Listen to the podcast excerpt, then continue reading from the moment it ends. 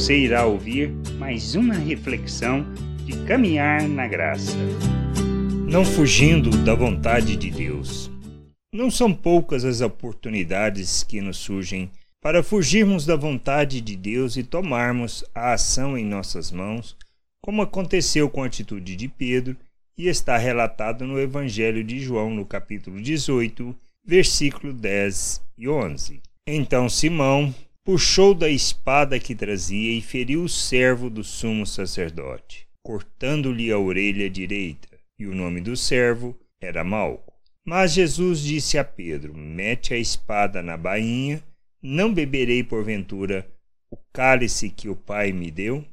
Jesus, consciente da vontade do Pai, mesmo sabendo que tinha uma jornada pela frente, que não seria fácil, escolheu e se submeteu, mesmo podendo se salvar e usar do poder que tinha. Nós precisamos aprender com ele e agirmos segundo o seu modelo, não fugindo daquilo que o Pai nos chama para realizar ou pelas situações que temos que passar. Diante das dificuldades e lutas, agimos como Pedro ou como Abraão, dando para Deus uma solução que não é a que ele deseja para nós.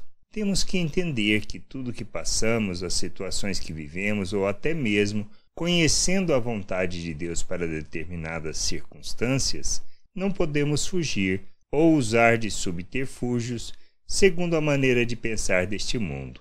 Mas precisamos nos submeter a Ele e à Sua vontade para que o Seu nome seja glorificado, que a gente possa crescer, amadurecer e compreender estas coisas, fazermos como Cristo, oferta de nossas vidas para a glória de nosso Deus e Pai. Graça e paz sobre a tua vida. Amém. Não deixe de ouvir outras reflexões de caminhar na graça no agregador de podcast de sua preferência. Procure por Caminhar na Graça.